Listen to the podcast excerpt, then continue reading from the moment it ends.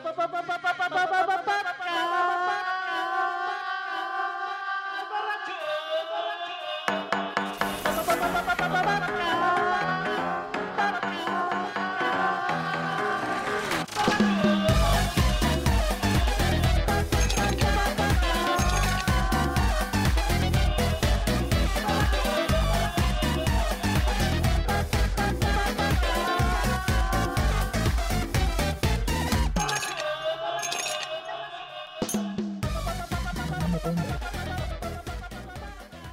Yo siempre me pregunté cómo se tomará las cubas, la voz que nos ande incitando desde la adolescencia a beber Bacardí añejo. Y por no, fin no, hoy, casa, casa, casa de herrero, asadón de palo. No, no, no me diga que es doble A, don Rubén. no, no soy doble A, pero no tomo, no tomo ni ron ni brandy. No, ah, no, no. bueno. Bueno, a veces lo uso para, para trapear o algo así. sí.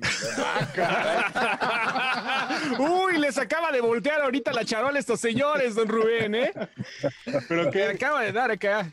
¿No son sus Ah, sí. amigos los, los, los de Bacardí o qué? No, no, mal. digo, no, no, no es que no me guste, pero no me levanto al otro día, entonces, este, prefiero no, ni ron ni brandy, yo no, no, cuál, no, de eso no, y pues, esté como esté la fiesta, ¿no?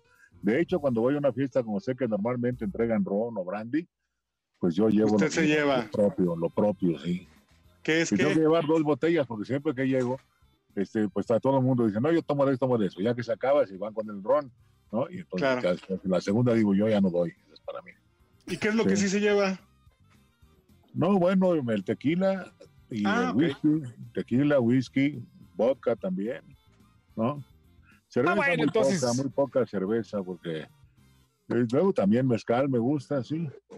Pues sí, sigo, no, no Para- es que, no es que, ¿cómo se llama? Que no me tome una cuba, pero, pero una o dos, porque si no, ya después dolor de cabeza al otro día y siento así como que La responsabilidad es... es de la calidad. ¿no? Exactamente. Exacto.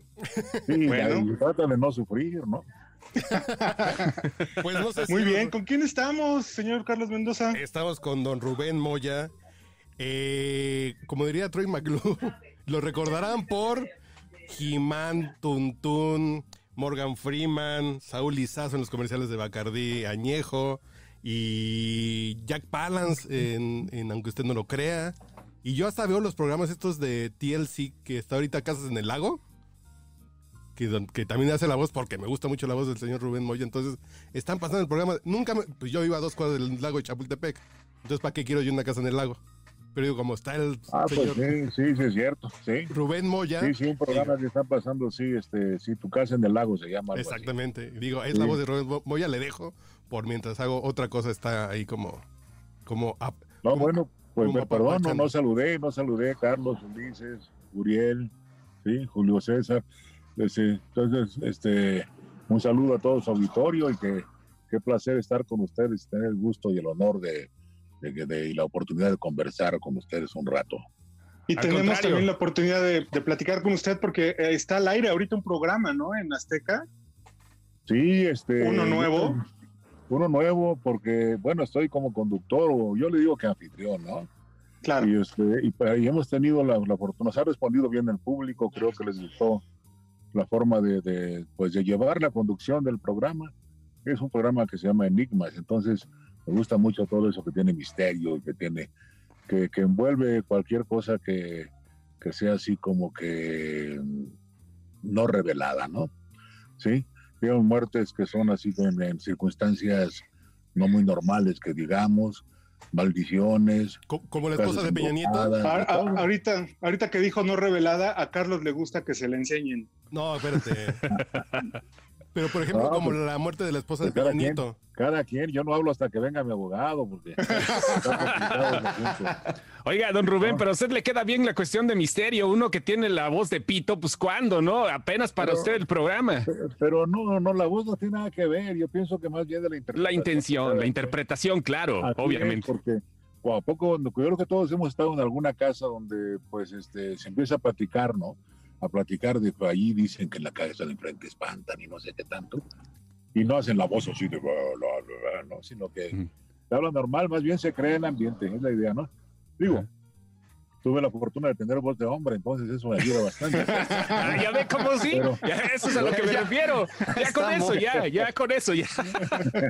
no, no, pero, pero también tiene mucho que ver este, con la interpretación, la fuerza que le da uno a cada cosa. Sí. Pero ¿cuál es la diferencia? La idea es, olvidarse de, que está uno como locutor. Porque luego muchas veces nos dicen, somos locutores y nos pegamos al, al micrófono y empezamos con la voz todo el tiempo, así. ¿Sí? Y pues ah, no, es así. No, yo, creí que siempre era así, digo. No, bueno, bueno, es que ustedes no son así, pero, pero la gran mayoría sí te trata de, de hacerlo de esa manera y con un sonsonete, ¿no? Y luego les digo, es que están haciendo, me, mandan, me mandan ahí alguna, ¿qué opina de esta narración, así como locutor, ¿no? De esta comercial. Digo, pues está muy bien, digo, está haciendo lo que todo mundo hace, ¿eh? no hay ningún cambio, anuncias como todo mundo anuncia. Dice, bueno, pero es que así se hace la locución al radio. Le digo, no, no, la locución no se hace así. Que tú imites a los, que, a los demás es otra cosa, pero tú tienes que ser tú, ¿no? Y el que yo siempre les digo, bueno, mira, el que imita no crea, y el que crea no avanza. Entonces, allá tú sabrás, ¿no? Claro. Qué buena, qué buena reflexión, ¿eh? Ya nos dejó pensando los que nos dedicamos a esto, porque sí está muy cabrón. Y más ahorita, ¿no, eh, don Rubén? que las cosas se han eh, comportado muy, muy extrañas con los medios, ¿no? Eh, eh, me refiero a la radio de antes, la radio de ahora, cómo se maneja y bueno, también todo la voz comercial, ¿no? Son muy, muy diferentes las cosas. Ah, bueno, sí, antes era todavía mucho más acartonado, mucho, mucho más acartonado, ¿no? Sí, porque era, hola, ¿qué tal? XW presenta y no sé qué tanto, ¿no?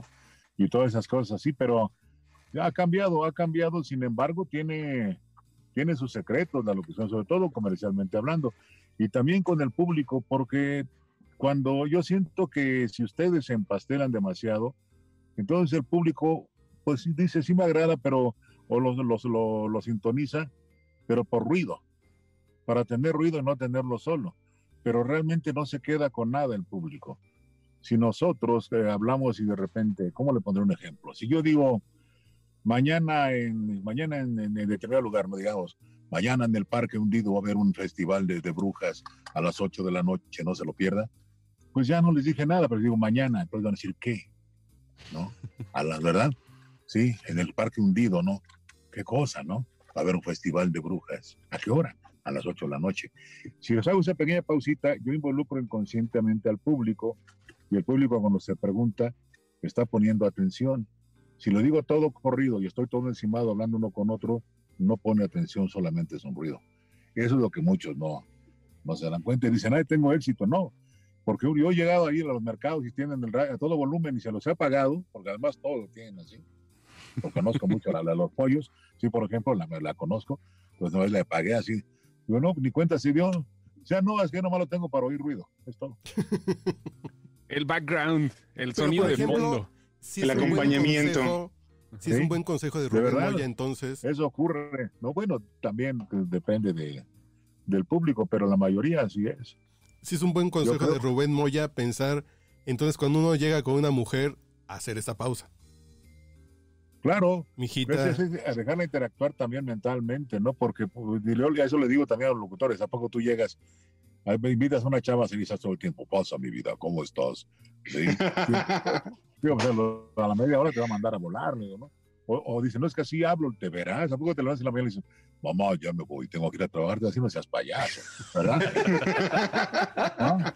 Bueno, tendrán sus fetiches, algunas sí, ¿no? Algunas con fetiches sí, sin pedo, Rubén. No, no, pero, pero, pero no, no, no es normal. Yo creo que debe ser más normal. Cuando lo pidan, cuando se requiera, estoy de acuerdo, pero, pero así como que que de repente llegar todo el tiempo engolado, qué aburrido, ¿no? Yo pienso que es muy aburrido. ¿Sí? Me siguen, se, se ríen, ¿no? O por ejemplo, escuché un locutor que estaba eh, con una señora que decía, no, es que mi hijo tuvo un accidente. ¿cuánto lo siento, señora? De verdad lo siento mucho. ¿Sí? ¿En serio? O sea, ¿quién se lo va a creer, no? ¿Me explico? ¿Y cómo sí, claro, claro.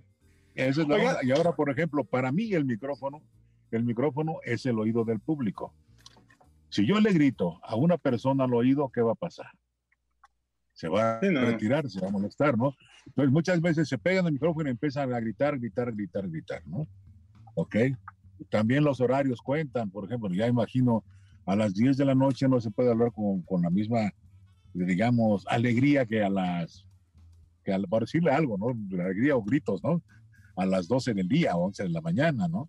¿Por qué? Porque es algo mucho más tranquilo, es una hora más, más relajada, a no ser que sea viernes y que estemos ahí por Garibaldi o algo así, más o menos, ¿no? Entonces, ahí sí cambian las cosas. Pero todo eso, todo eso como que ya no lo toman en cuenta. ¿Y cómo comienza Rubén Moya? Y, eso lo agradezco porque eso me da ventaja sobre los demás. Le da chamba. Claro que hay chamba. Sí, pues sí. Por eso seguimos siendo inmortales, ¿no? Pues seguimos trabajando, que bueno, jugando. Yo no le digo, yo no trabajo, digo juego, ¿no? Siempre digo que, que, voy a jugar, que ahorita vengo, que voy a jugar, porque pues, realmente yo me divierto. Creo que, como decía, algunos dicen que les pagan por esperar, otros por, yo creo por transportarme, ¿no? Pero realmente me divierto bastante, muchísimo. La paso muy bien. Y a veces cuando pues no estoy haciendo los domingos como que me siento extraño de no estar frente a un micrófono o, algo, un escenario, porque también, yo, o sea, yo empecé haciendo teatro, básicamente, ¿no? Y que, que bueno, la, la, vida me llevó a la cuestión del doblaje, me di más a conocer por la voz, pero yo ya he hecho bastantes obras de teatro, he trabajado con gente importante, ¿no? Digamos como Abraham Ceramsky, como Miguel Sabido, como Margarita Urueta, o sea, de, de, he trabajado en, en, obras, en obras interesantes y también he estado, digamos, diciendo poesía ahí en Bellas Artes, precisamente con Sabido, un homenaje a, a, a Jaime Labastida que es, el, es un este, dramaturgo, que además creo que es director del siglo XXI. Entonces, cosas que, que, que la, la, gente desconoce. Llevo 39 películas. De hecho, me voy a Perú el 6 de septiembre, del 6 al 16, a filmar una película en Perú y en, en, en Chile. Voy a estar en esos uh -huh. países y luego regreso y me voy con esa misma película, nos vamos a Nueva York. Entonces, eso es lo que la gente desconoce. Soy más conocido por la voz y por la cuestión de la locución.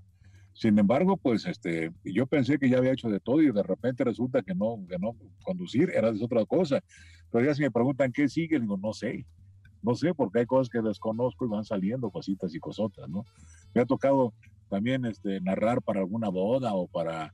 Piden infinidad de cosas. ¿Cómo para una boda? Pero, por ejemplo, ¿cómo qué hace para una boda, don Rubén? Pues de repente hacen como, como digamos, ¿cómo les puedo decir así?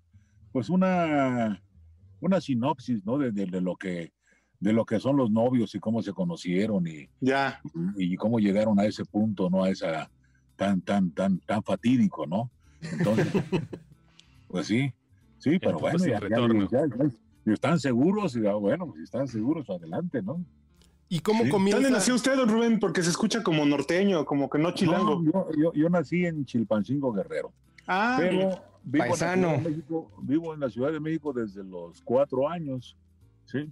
O sea que soy más chilango. Ahora, de repente sí, a veces me dicen que porque hablo medio bronco, me escucho como norteño, pero luego los norteños me dicen que soy demasiado bronco, me dicen a mí para hablar, que hablo ah. demasiado fuerte, me dicen también.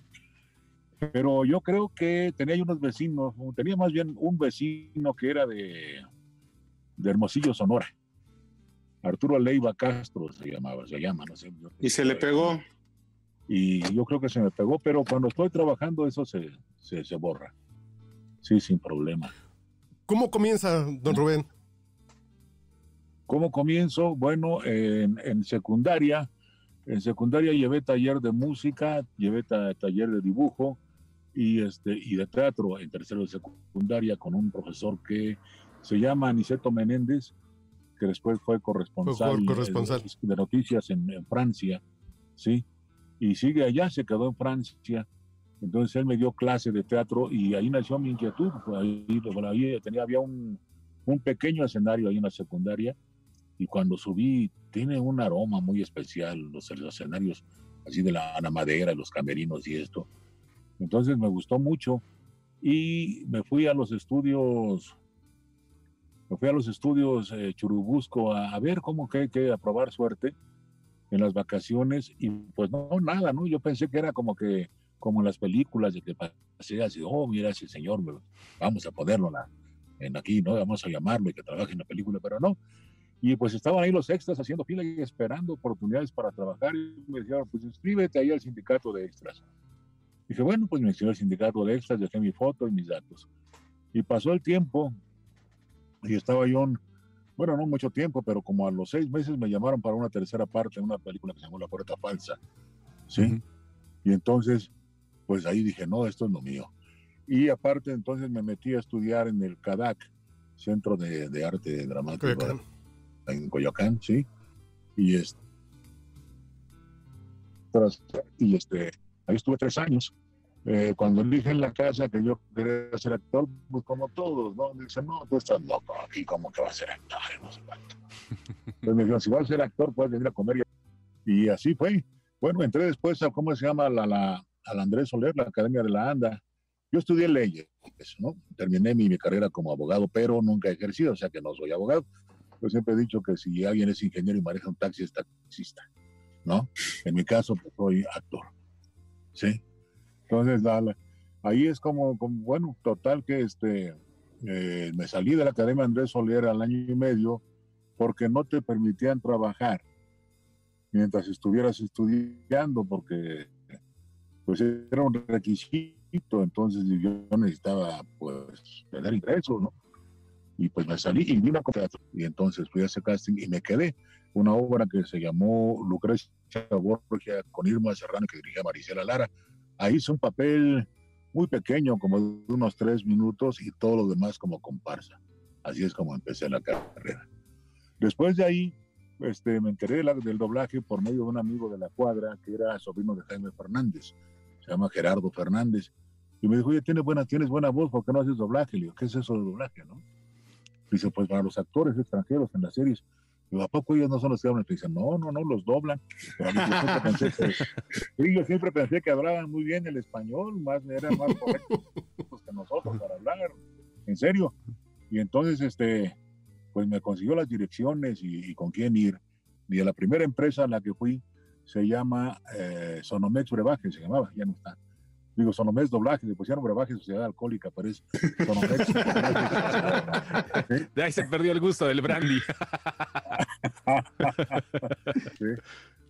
Y este, ahí conocí a don Julio Macías, un tipazo el señor, pero me hizo una broma cuando llegué y le, le dije, oiga, pues a mí me gustaría trabajar en esto. Y me dijo, eh, no, yo con ellos no, no trabajo, pero muy serio, muy, muy serio. Y pues ya salía yo saliendo ahí con la, salí de su oficina y ya me iba a salir a la calle, con la cabeza ahí baja, ¿no? Y todo este, pues, tristón. Y me alcanzó un director que se, se llamaba Víctor Mares, que ya no está con nosotros, y me dijo, oye, no, no te vayas, espérate, te está bromeando. Le digo, ¿en serio? Sí, en serio, ¿quieres ver cómo es trabaja? Le digo, sí, pásale, yo estoy dirigiendo. Y ya pasé y estuve yendo durante dos semanas, de 8 de la mañana a las hasta que terminaran todos los actores. Y en una de esas, pues, este, falló un actor. Falló un actor que un papel pequeñito. Entonces, cuando alguien falla y uno lo suple, le dicen pescar. Entonces yo lo pesqué a ese actor, ¿no? Entonces, este, lo primero que dije fue, corran, ahí viene la policía. La serie se llamaba Vareta, septiembre de 1976. Y este, nunca vi la serie, ni quiero verla, ¿no? ¿sí? Y ahí empecé, empecé a tener llamaditos y llamaditos. Ah, ¿cómo se hacía Sofía Víctor Mares? Me morí, sabía en la pantalla, lo hacía él se me fogueó bastante. Después de ahí, pues ya, ya este, me fui a otra empresa, ahí conocí, donde estaban puros estrellones, ahí estaban Narciso Busquets, estaba Eduardo Caraz, Bruno Rey, el Tata, ahí sí pura gente de, de, cine y de teatro y de televisión y de todo, ¿no? Ahí había, pero sí, de veras, de veras, personal, muy capacitado y yo aprendí muchísimo ahí. Pero bueno, ahí, después llegué y con Narciso Busquets hice una serie que se llamaba Dinastía, que fue lo primero que hice con él, pero él no quería trabajar conmigo porque decía que me faltaba experiencia todavía. Pero el licenciado Carlos Darío Ortigosa, que es dueño de la empresa, me puso en la serie Dinastía El Estelar, doblando a John Forsyth y, este, y con puro monstruo. Y en aquella época se doblaban, estábamos todos juntos, ¿no? Estaba Lisa Wheeler, estaban pues, muchas personas, Narciso también estaba con un papel estaba Eduardo Alcaraz, también estaban, pues eran un chorro de personas. Agustín López Zavala, eh, Juan Domingo Méndez, mm, Jorge Lavá también estaba.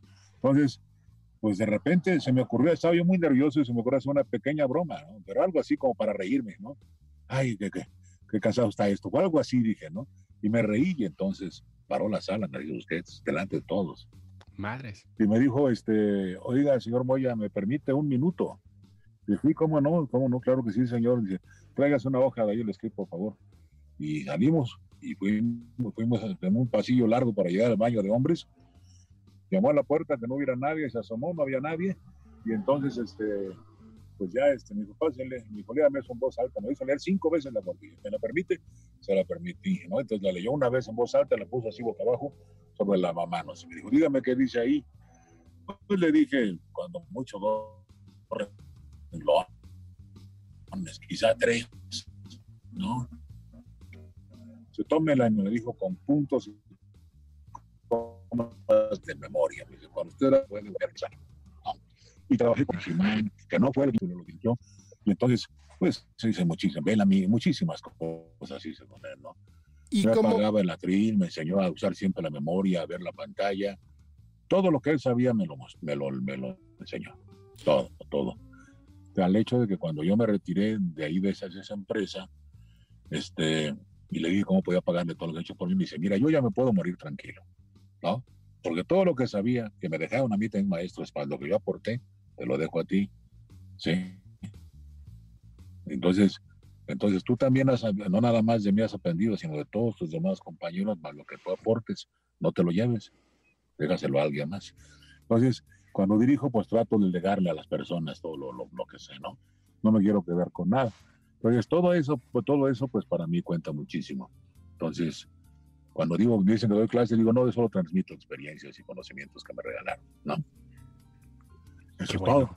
Y así, bueno, don, don Eduardo Alcaraz me dio también ahí en, en, haciendo el doblaje y él me decía que llegaba desconcentrado pensando en otras cosas, que me concentrara, que me iba a ir mejor, que él me veía posibilidades, que dejara todos mis problemas en, casa o afuera de la, la, banqueta antes de entrar a la compañía. ¿Y cómo puedo hacer eso? Me dijo, bueno, también piénsale tantito, no quieras que yo te lo diga todo. y ya. Chale, y sí, de verdad que sí lo logré. Ya que la lo logré y a los seis meses mi vida cambió. Entonces empecé a despegar. Luego Becerril me recomendó que sacara mi licencia de locutor y saqué mi licencia de locutor y empecé a hacer comerciales, ¿no? Empecé con lo de Añejo de Bacardí. ¿Cómo era Luego Bruno el Rey, de...? Gilberto Martínez Solares en cine y empecé a hacer cine también, ahí ya, ya en forma. ¿Y el de Añejo Entonces, de Bacardí eso- cómo era? Mandé. ¿Cómo era el de Añejo de Bacardí? Nada más para que nos des sed. La calidad es, a ver, la calidad es responsabilidad de Bacardi y compañía. La cantidad es responsabilidad de usted. ¿Sabía usted, eh, sabía usted, don Rubén, que la mayor parte de las féminas en los 80 estaba enamorada de Saúl Izazo por su voz? Digo, un galán, pero de- de- digo, es, es impresionante cómo la voz apropiada para un momento y para un anuncio puede causar tal expectativa. O sea, familiares míos, ¿qué voz tiene ese tipo? Decían, ay, Saúl Izazo, tan guapo y con una voz que tiene. Y luego de repente se supo, fue doblada la voz. Sí, fue doblada la voz, pero todavía cuando él hacía, este, como, esto fue una idea de, de Pedro Torres. Ajá. ¿no? Sí, él, sí, él sí. hizo esa, esa conclusión. Entonces, este, cuan- eh, pero él todavía cuando estaba haciendo te- telenovelas, la gente pensaba que estaba actuando, que hacía la voz así, porque seguía apareciendo en los comerciales con eso, hasta que Ajá. eh, llegamos a un programa de otro rollo con Adal Ramones, donde se supone que, bueno, que aparecía él, la, la idea es que iba a aparecer él y se le iba a entrevistar y después iba a decir el comercial, se le quitaba el, el, el micrófono y yo lo doblaba desde el público. Y desde el público bajaba y entraba yo al escenario también al foro, ¿sí? Ahí, y este, y entonces ya nos entrevistaban a los dos, y así fue. Y de ahí, bueno, nos, ya nos presentaban a los dos y luego nos íbamos a corte y regresábamos. Bueno, se hizo todo eso, nos fuimos a corte y ya nos regresamos. En ese momento le llamaban a Saúl y dijeron, se acabó la campaña. Y ya nos hizo regresar a corte y se acabó. A los tres ya se salió del aire. Y desde entonces no ha habido una campaña, yo, yo no he visto una campaña de Diego. No, yo. Intentaron, intentaron hacer una que salió una china chica que decía, añeja yo, pero no funcionó y hasta ahí. Añeja No, yo. Sí, No, no, algo no, así, algo así decía. Oiga, ya sabemos por qué. Hay, hay- hay historias, hay historias en eso. porque es- Ven- Pero mucho. Venga, venga. interesante, sí, sí, sí. Por ejemplo, Y también a él, sí, por ejemplo, esto de doblar a Tuntún, que ya de por sí ya es chiquito, yo no me di cuenta hasta mucho tiempo después que era Rubén Moya. Pero ¿cómo es? Ah, bueno, es que la idea era tratar de invitarlo a él. y no era muy fino que digamos, entonces eso es más fácil, ¿no? Así como que un lord no, no, no era Tuntún, ¿no? Pero ¿cómo hablaba ¿por Tuntún? ¿Por qué lo doblaba? Es la pregunta, no. se frició, se frició la... la... Sí, ¿Por qué lo doblaba yo? No, pero, pero ¿cómo, ¿cómo doblaba Rubén Moya a Tuntún? ¿Cómo era como el estilo de barrio que utilizaba Tuntún? No, bueno, pues, como te digo, pues es que así son las cosas, ¿no? Digo, cáptalo, por favor.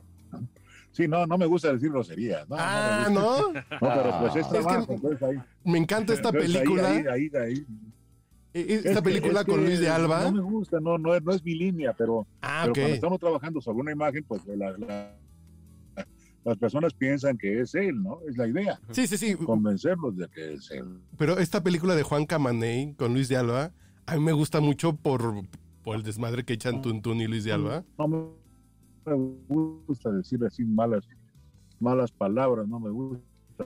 Pero por ejemplo, hay, si hablando como de relajo, esta frase que ya se hizo famosa de Jimán. No, pues es que eso era, así el pan no, era peor todavía. Pero esta. Por el poder de Grayskull, yo tengo el poder. pero la frase icónica. No, pero creo que hoy es más icónica esta frase de la pues vereda. De la vereda. No, pero eso no lo hice yo. Ah, pero lo imitaron muy bien entonces, ah, ¿eh? Lo imitaron. No sé. No, no sé, pero eso, eso no lo hice yo. También hay otra por ahí que este. No, pues yo, yo no, yo no, yo no hago esas cosas. Yo no hago esas cosas. Ah, yo, yo porque se supone que He-Man era un ejemplo. Era un ejemplo de, de, de, todo, ¿no? Pero el consejo es muy válido, ¿no? También me piden cosas así, este, entre todos que, que lo, lo, suben. Y pues entonces ya me, me dije, no le voy a grabar absolutamente nada. no, no, no vaya a ser. Sí, no, ah, claro. Oigan. No, sí, adelante, Carlos. Luego editan cosas.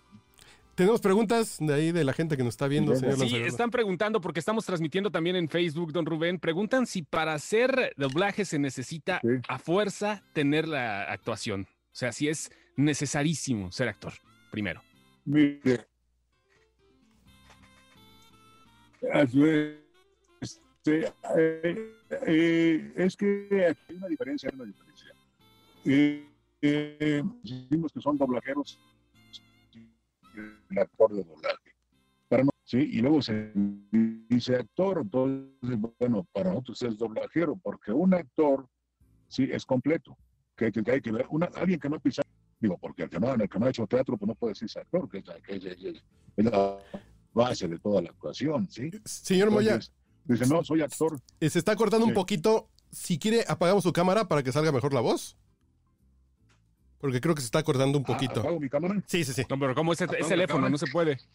¿Sí? Sí, sí. Ya andas con la pura voz. Ahí está. Sí, sí se puede. Yo creo que sí. Ahí está. No, no sé cómo, pero sí. Ahí mero. Ahí estuvo. ¿Así? Ahí estamos, sí. ok. Sí, entonces le, digamos, con la cuestión, con la cuestión de, de la de, de, la actuación se requiere ser actor. Porque hay gente que tiene la facilidad de, de, actuar sin haber estudiado, ¿no? Pero hay otros que leen y leen y leen, entonces no interpretan, solamente se vuelven técnicos y se imitan mucho. No sé si han notado que ahora casi todo el mundo habla igual, pero con diferente voz. Y tienen las mismas entonaciones y el mismo sonsonete y todo, ¿no? Entonces, como que ya, ya es así, todo lo hacen así como muy sistemático, sin darle una interpretación mayor. Y todos los personajes, uno ve una serie con alguien, con un actor que, que, que, lo está doblando, y luego pasa a otra serie y donde tiene otro personaje y parece que está uno viendo la misma serie. No hay una diferencia, no cambian las actitudes. Entonces, para nosotros ese es el doblajero. Y también se nota, ¿no? Se nota el que no actúa porque no, porque es un imitador del inglés, ¿no? Se va con el sonsonete del inglés cuando dicen, por ejemplo, voy a decir que haya, que pues, ¿qué hay aquí en este carro? Bueno, pues está un espejo retrovisor, tengo el control remoto de esto, pero ellos dicen, tengo un volante, una palanca, un freno de mano, este, unos chicles, unas llaves, ¿no? Y como un sonsonete. En lugar tengo un, un volante, una, una palanca, unos cicles, una llave. Así hablamos nosotros en, en, en español. Y ocurre también, por ejemplo, cuando se van con el inglés, que llegan al súper y encuentran, por decir algo, al papá en el súper. Le dicen, papá, ¿qué no conocen a su papá? Le van a preguntar si es él. es absurdo, ¿o no? Yo lo veo. Sí, claro. Y el absurdo Entonces, también del lenguaje que se utiliza demasiado, eh, pues, eh, coloquial de esta forma, viejo. O sea, que también es muy imitado, ¿no? Igual, por eso, al momento. Porque no, porque no actúa, entonces tienen, tienen que, que, que soltar más la voz, ¿no? Entonces están leyendo y se oye leído. Y, por ejemplo, también plano, plano, porque no, no, no, no, no toman en cuenta de dónde vienen y a dónde van. ¿Sí? No toman en cuenta eso, sino que, este, ¿cómo se llama? Nada más ven su, su, la, su línea y lo dicen todo plano, plano, plano. Por ejemplo, si dice uno, hola, ¿qué tal? Y el otro contesta, hola, ¿qué tal? ¿Cómo estás? Muy bien, gracias. ¿Y tú? Bien también. Entonces, le dicen, hola, ¿qué tal? Luego, bien también. Queda igual, ¿no? Sí, no hay... El personaje del medio mentalmente y dice, hola, ¿qué tal? ¿Cómo estás? Bien, gracias. ¿Y tú? Bien también. Y ahí hay un cambio, ¿no? Sí, sí, sí claro. Cosa que no hacen porque van leyendo monótona, monótona, monótona, con monotonía, pues. ¿Y cómo es? Monótonamente, monótonamente, sí. ¿Y cómo es hacer la voz de Dios? Eh, no, espero no saberlo mucho tiempo, amigo. No, no, hacerla. y, y no, hacerla, hacerla. Ah, no, pues es mi voz normal, nada más más suavecita, más un poco más normal, normal, o sea, hablando con cariño, ¿no? Eso es todo. Pero, pero no, es, es la de Morgan Freeman, ¿no? Sí, claro. Así sí. es la voz de Dios, pero este, pero es, eh, pues él tiene una muy buena voz. Él es diferente cuando narra, cuando actúa. Cuando okay. actúa su voz es más cascada, es más, más, más cansada, más. Y cuando narra es, y aquí a las 1824, no sé qué tanto, ya cambia, ¿sí? Eh, es diferente en ese, en ese sentido. Eh, no sé si lo han visto en la historia de Dios, precisamente cuando narra, es diferente la voz a cuando, a cuando está en, en, presencial. Batman, ¿no? Cuando, Con... sí. ¿Y cuál es Oiga, el trabajo? Rubén, ah. ¿y, y, y cómo, cómo, le, cómo le ha ido a usted o, a, o al, al, gremio de los actores de voz con este tema de tantas series ahora con Netflix y los servicios? Me imagino que, que ha creado la chamba, pero también a lo mejor ha habido vicios, como decía usted, de que ya no se notan muchas diferencias. Pues lo que pasa es que como que de repente lo han tomado como, como una chamba más, ¿no? Y, y empezó a soltarse una serie de, de, cursos de doblaje y de talleres de doblaje, incluso de personas que no están ni preparadas y que son más bien mediáticas, que hacen cualquier papel y ya están dando clases y te dan talleres, ¿no? Entonces, que por cierto, ahora están dando talleres este, online. Y el doblaje online, pues eso yo creo que está bien para saber cómo se hace, pero para aprender no funciona. Sería un gasto más que una inversión. Eso debe claro. ser presencial, porque hay que llevar actuación, lectura. Entonces les dan un taller donde le dicen, mira, ponte tu audífono, marca tus pausas, haz esto y esto y esto, pero no les no, no, no, no ven, no ven su, su dicción, ¿no? No les dan fonemas para ver cómo corregir ese, ese, ese punto donde estén este, donde estén mal, ¿no? También este, los ritmos, cambiar los ritmos, no les dicen cómo vas a cambiar tu ritmo y hablar más lento, más rápido, no les dicen cómo hacer un viejo. Entonces, nada más dicen, tú marca tu pausa y sincronízalo. Y pues es lo más fácil y es lo que todo mundo hace, y por eso hay así. Entonces no están actuando. El que actúa ve el personaje y se mete, ¿no? Y se está curioso y trata de buscar las labiales y pescar todo esto, ¿no? Para que parezca que está realmente hablando en español. Claro cambiar las intenciones, no irse sistemáticamente como todo mundo y así. Pues, oh, sí, ah, ¿qué tal? Hola, pasa, sí, ah, bueno, sí. Entonces, señores, no es señores, ¿no? Que es muy distinto, ¿verdad? Ya, ya como que tienen todo, eh, se van al mismo a, lo, a, a imitar todo lo que ya dieron de un mal doblaje, porque cuando Televisa compró, compró las empresas más importantes de doblaje, que eran, eran tres en esa época, pero compró dos de las más, más fuertes, entonces empezó a hacer doblaje y como no quería sindicatos, que no quería la ANDA, entonces empezó a hacer convocatorias. Y esas convocatorias llegaron actores tanto de, de, de, de carrera como de, la calle, no fueron actores. Bueno, llegó un momento en que un cuate que decía, es que me atemorizo. Pues, oye, ¿qué te dice? No, pues, ¿qué te dedicas? No, pues yo soy matarife. ¿Y qué es ser matarife? Es el que, el, que va con el chofer diciéndole para atrás, para atrás, viene, viene y lo ayuda a cargar el camión, ¿no?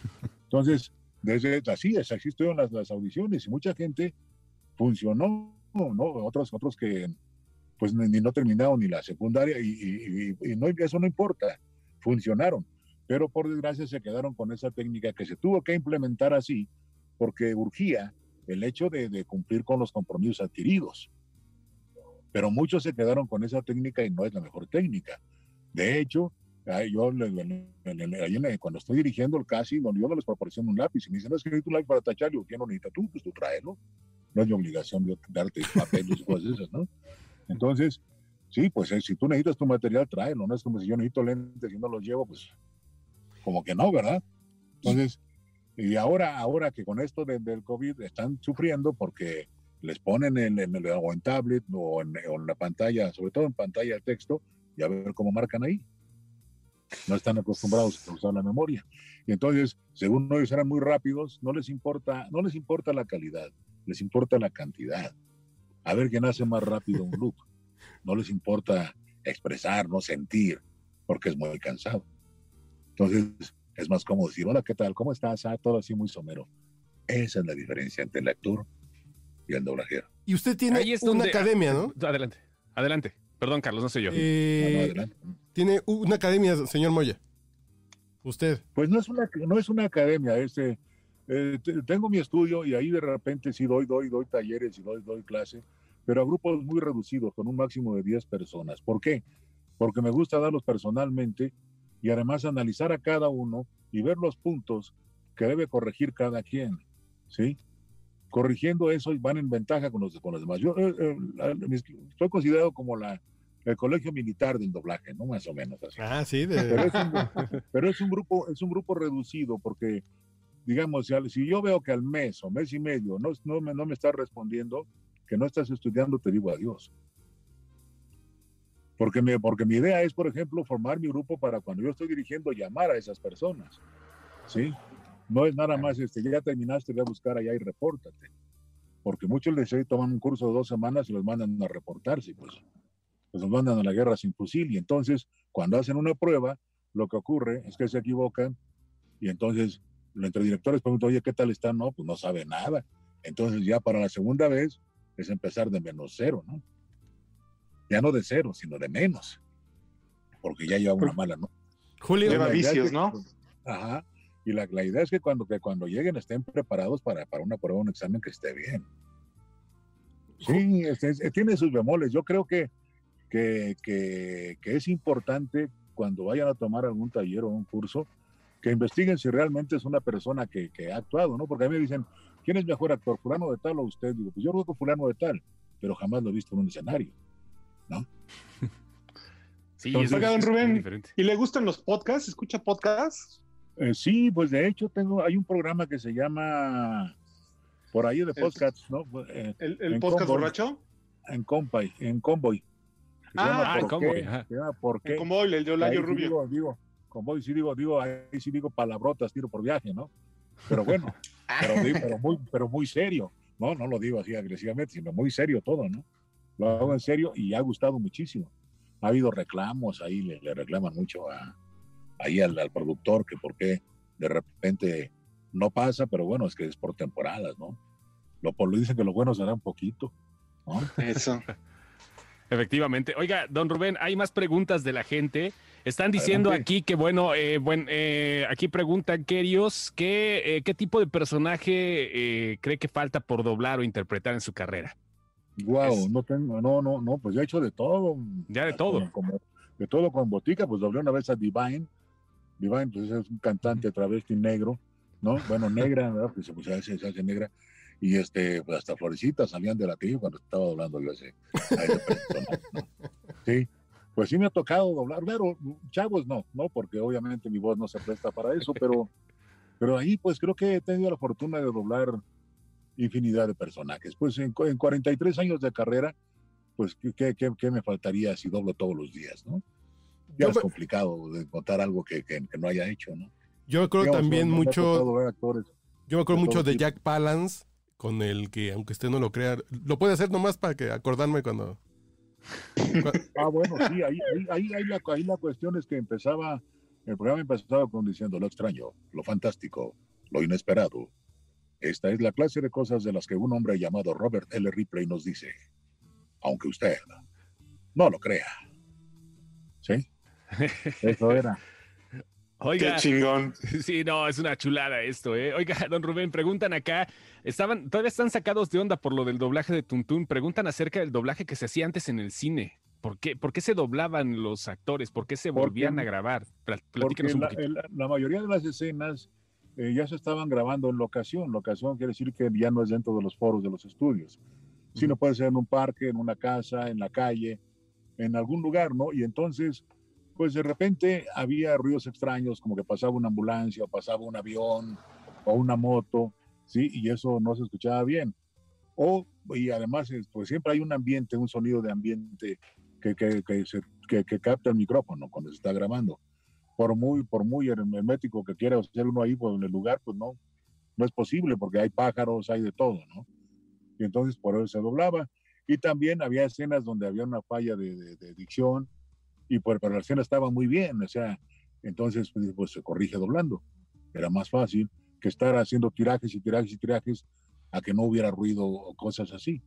Entonces, Tuntún, eh, pues el señor era un talento, era un showman que tocaba varios instrumentos y tenía un show todos los días y salía de giras. Además de que se ponía, le, le inquietaba mucho doblarse, no le gustaba porque eran muy dados a improvisar, ¿no? Ahí, en el, sobre todo en eso de comedia, entonces, con el guion, pues no, ya había que escuchar y repetir, y a veces a unas velocidades que ya era difícil alcanzar ya sobre, sobre el micrófono, doblarse. Pero básicamente porque el señor pues, no tenía tiempo y entonces decidieron hacer pruebas, hicieron un casting de voces y me quedé yo. Y así es como, como, como me llegó ese personaje. Incluso también ahí hay uno de un chiquilín que era uno grandote, así. Claro. Eh, Cepeda, creo que se apellidaba, ¿no? Y este, y este, él hablaba también, no, pues es que las cosas son así. Y yo tengo una, incluso escenas hablando entre ellos dos, y por doblarlos a ellos o al, o al villano, también, pues entonces me tocaba a mí, que, que, me doblaran a mí cuando haya algún papel en eso. O sea que, qué triste mi vida, ¿no? A casa de herrero, a salón de palo, ¿no? Así dice, ¿no? Pues, sí, efectivamente, porque pues ahí está la carrera actoral, digo, además del doblaje, pues, ¿cuántas películas lleva? 39. 39. 39, actuando. Sí. ¿Y cuál es su sí, sí, papel sí. que más le ha gustado doblar y actuar? Eh, bueno, es que eh, eh, es complicado, es complicado, porque, bueno, caricaturas, obviamente, He-Man, que fue mi primer caricatura como estelar y creo que la única, ¿no? Y este, bueno, no, también hacía de la, anillos, de, de Roca la Mole quiero ser y cosas así, ¿no? Pero esa de He-Man me gustó muchísimo tenía mucho mensaje, además de que el, el, reparto y el juego con Álvaro Tarcisio de Skeletor era extraordinario, me divertía bastante porque siempre estaban marcando rayitas a ver quién se equivocaba más y apostando que nunca pagábamos las apuestas, por supuesto, pero era divertido, ¿no? Y replay, replay porque pues en esa época tendría yo, no sé, 18 años, 17, por ahí, no sé cuántos. ¿18 años? Este, más o menos. Y entonces, eh, pues es que ahí es la cuestión de la actuación, ¿no? De hacer más edad, ¿sí? Y eso es lo, lo, que, lo que no se, no se hace ahora, ¿no? Ahora siempre son lo mismo, lo mismo, lo mismo, no cambian en la cuestión del manejo de la voz. Y eso es lo que, lo que le aprendí ahí a este grupo maravilloso, a Narciso Busquet, y les agradezco con todo el alma, de verdad, porque incluso siento que también como conductor soy diferente a los demás conductores. Sí, no. tiene que ser, definitivamente, marcar la diferencia, que eso es lo claro. que ha llevado pues, a cuarenta y tantos años de carrera, ¿no? Porque digo, no, hay... Y, sí. Sí. Sí, adelante, sí, adelante. No. sí, y por ejemplo, es, es, notorio como adaptarse, ¿no? No sé, por ejemplo, eh, a mí me, me, gusta mucho cómo trabaja Fernanda Tapia, ¿no? Fernanda sí. Tapia, cuando hay que echar relajo, echa relajo, ¿sí? Y es hablada, o sea, se llevada con algún y todo el asunto. Pero también cuando, cuando hay que ser serio, es seria, ¿no? Y hay quienes no cambian, sino que todo el tiempo están acartonados, acartonados, acartonados. Y pues yo siento que es un momento que es tedioso. De repente me dicen, este señor es, es muy famoso porque pues lleva 50 años haciendo radio y todo esto, ¿no? Digo, sí, pero 50 años en una misma estación haciendo lo mismo todos los días. No hay un cambio, no hay, un, no hay una, una diversidad en lo que hizo, ¿no? Entonces, no está mal, ¿no? Pero digo, tampoco para mí sería como un parámetro, ¿no? Un parámetro eran los señores que eso hacían teatro, cine, televisión, radio, radionovelas, o sea, de todo hacían, ¿no? Eso para mí eran parámetros. Y vendían paella los domingos. No, sí, no, pero es que, pero es que es en serio, es en serio, porque eran actores. De hecho, en el doblaje anteriormente, en esa época, no podía entrar nadie que no hubiera cotizado todos los días durante cinco años para poder ser miembro activo de la, de la ANDA, ¿sí? Entonces eso daba una garantía de que tenían experiencia. Si nosotros vemos y Herman Monster, Los Locos Adams, Combate, esas series comparadas con las de ahora, todos suenan igual ahora actualmente. Sí, pero Bruno Rey, eh, Jorge Arbizu, Así eh, es. Eh, Alcocer, si eran actores. Eran unos, sí, sí, sí. Y con ellos trabajé, no, yo cuando vi, Alcocer era mi, mi ídolo. Yo lo doblé en su última película, fue el que mejor lo imitó, el Zodíaco, porque ya no alcanzó a doblarse él. Ahí lo doblé yo a Víctor Alcocer. Cuando también eh, él es el que decía, si necesita un servicio bancario, venga a verme, ¿no? Entonces, con Serfín. sí, sí, sí ah, claro, el, el, el, el, águila de Serfín. Pues me sí, ¿qué pasa? me tocó doblar a Crocker en Koyak y cuando él entró a hacer Koyak, nah, yo, de verdad, de verdad, me, pues, sí me, me impactó, me impactó el señor. Era mi idolazo ese cuate. ¿Cree que haya habido una debacle entonces en el doblaje mexicano, hablando de México como país, porque era considerado uno de los mejores del mundo y después las cosas se convirtieron en, eh, pues, con lo, en lo que dice ciertamente, pero también se expandieron a otros países. Venezuela ahorita también es uno de los puntos fuertes de doblaje. No es lo mismo. Está muy buen doblaje. Sí, sí, pero no es lo mismo, en definitiva. No, no es lo mismo, pero, eh, pero yo creo que hemos descuidado esto, eh, porque también se ha, se ha hecho una, una un nacimiento de muchas empresas, Patito, que cada vez este, pues hacen peor el doblaje, que llaman gente que va pasando por la calle, a los primos, a los amigos y a los tíos, ¿no? Y entonces yo creo que sí se requiere una preparación. No digo que sea imposible, no digo que sea necesaria la cuestión de, de estar estudiando actuación todo el tiempo. Yo creo que estar estudiando siempre es necesario, ¿no? Pero, pero, pues lo que sí digo es que hay que observar un poco más y, y buscarle intenciones a las cosas, no solamente ser un lector. Si, si, va, si van a dedicarse al doblaje, que sea un buen maestro, no alguien que realmente los enseñe y que no, que no les dé una técnica pues que no funciona, una técnica que con ella van a poder quizá entrar, pero que les va a tomar muchos años hacer algo grande. Hay gente que ha hecho mucho en cinco años y otras que en 40 no han hecho nada o en 20 años. ¿Tenemos preguntas? Sí, estoy, checando ahorita justamente las preguntas. Hablan sobre Morgan Freeman, que ya saben, los fanáticos que siempre se clavan con cuántas, con cuántas películas faltan de doblar también. Efectivamente, porque también los fans tienen mucho que ver, ¿no? Obvio, cuando una persona se convierte en fan de una voz, eh, pues eh, dice, por ejemplo, ¿por qué no dobló Morgan Freeman en Sueño de Fuga? Pregunta Aaron Horta. Y eso ya... Es, es, que también, también depende de la empresa, de la empresa y del equipo que tenga, ¿no? Que a veces hay, hay empresas que pues tienen a su gente y prefieren dárselo a esa gente que a uno, ¿no? Entonces sí, como que no, o, del director, quizá el director no, no es un actor de su agrado y prefiere cambiarlo, ¿sí? Dar otras opciones. Y hay clanes también, como en todo, ¿no? Que se dan todo entre ellos y pues se protegen. Pero bueno, en realidad yo soy el que más lo he doblado, lo he doblado yo en 59 películas o un poquito más y a que siguiera Pepe Con ocho o nueve películas y de ahí pues los demás de tres, cuatro y una. ¿Le ha tocado conocer algún actor eh, estadounidense que haya doblado y pues hayan hecho alguna mancuerna de repente? No, no, yo, yo siento que no. Yo, según yo, el, el único actor que, que, ha conocido a alguien así que haya doblado es este, ¿cómo se llama? Este señor Víctor Alcocer, que lo llamó Telly Zabalas para, para invitarlo, no sé si a comer o a cenar y a felicitarlo. Pero los, los demás que dicen que, que, han conocido es cuando vienen a filmar aquí y los van a ver a la filmación y le dicen yo te doblo, ¿no? Y esto y esto y se presentan. Pero eso es muy distinto a que lo llamen, ¿no? Yo creo. No, yo no he tenido esa fortuna. Ya hablar de Telly Zabalas, bueno, en ese entonces Koyak que era una maravilla, ¿no? Y hablando de Víctor Alcocer, pues todavía más. Sí, pues es, Es, es, es, grandiosa esa anécdota. Sí, sí, sí. Así que yo sepa es el único. Vaya. Pero bueno, Ken Smith pues era, era, era prácticamente gringo y era empresario y estaba allá y conocía a varios actores, ¿no? pero, pero así de que eso es muy diferente a que uno empiece a durar aquí y lo llamen, es muy distinto. Además del proyecto que tiene en Sudamérica, don Rubén, ¿qué es lo que viene ahora, ahorita con esta temporada que las cosas se tienen que hacer a distancia, que bueno, sigue pues apareciendo muchísimas series, que siguen apareciendo muchísimos proyectos, pues sobre todo para el mercado casero? ¿Qué viene? Ahorita estoy, estoy, estoy doblando películas eh, que, vienen, que vienen ruso y japonesa, es lo que he estado doblando.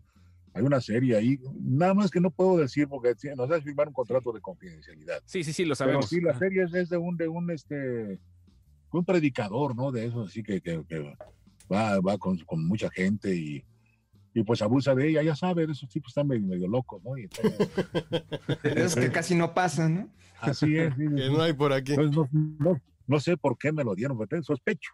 Sospecho, pero no estoy, no estoy muy seguro todavía.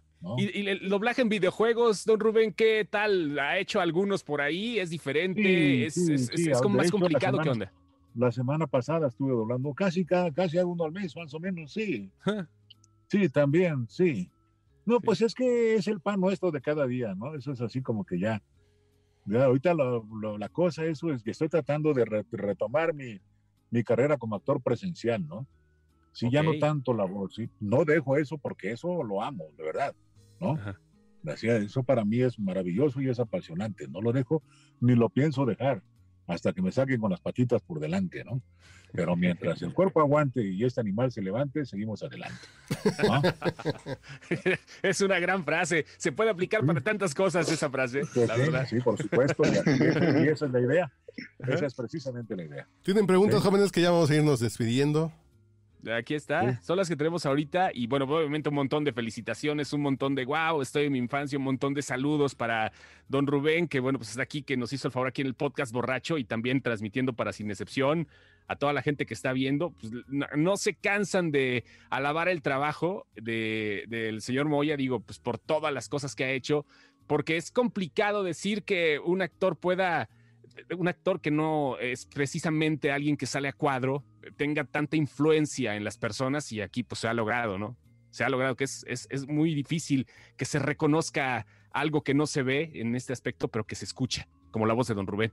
No, pues muchísimas gracias y, encantadísimo. En otra, otra ocasión, con mucho gusto y estaré frente a la computadora o presenciando, hacemos como, sí, como sea pues, posible. Estaría mejor. Así, pues, si hacen los borrachos, lo hacemos en una cantina, ¿no? Para que tenga chiste. Sí, eso, no, no, les dé, no les dé comezón estos señores. sí, no, no, no, ya. Ya, ya, ya, hasta se, ya hasta se sonrojaron con eso, ¿eh? Ya, ya, ya lo vimos. Ya, ya. Pero yo sí necesito. no lo posponemos para ahorita? Dice, ¿no? Eso. Eh, Rubén, un, un, un, ahora sí que un consejo para todos aquellos que les interese el doblaje, pero dicho como Jimán, ¿qué les podría decir?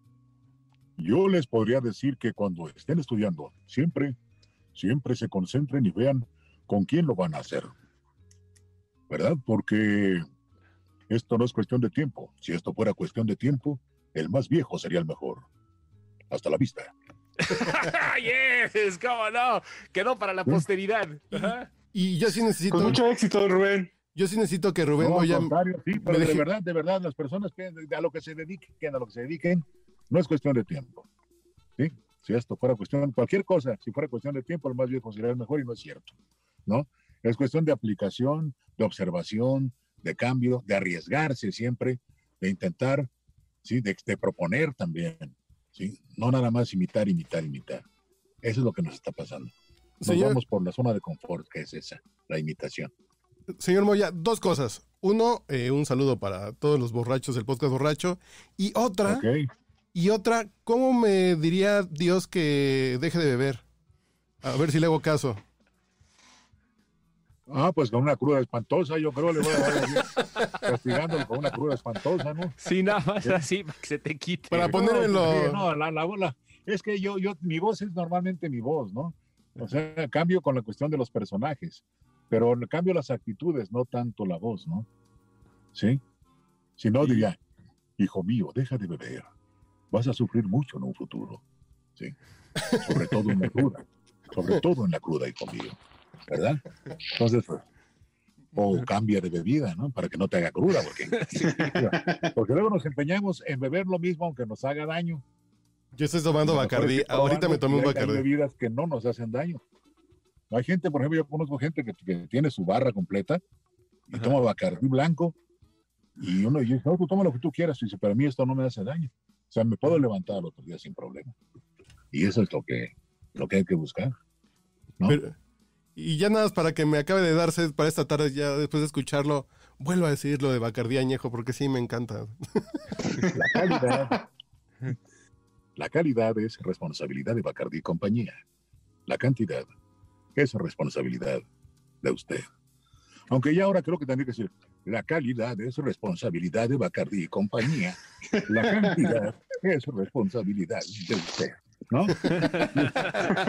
se da, se da. Pues muchas gracias, señor.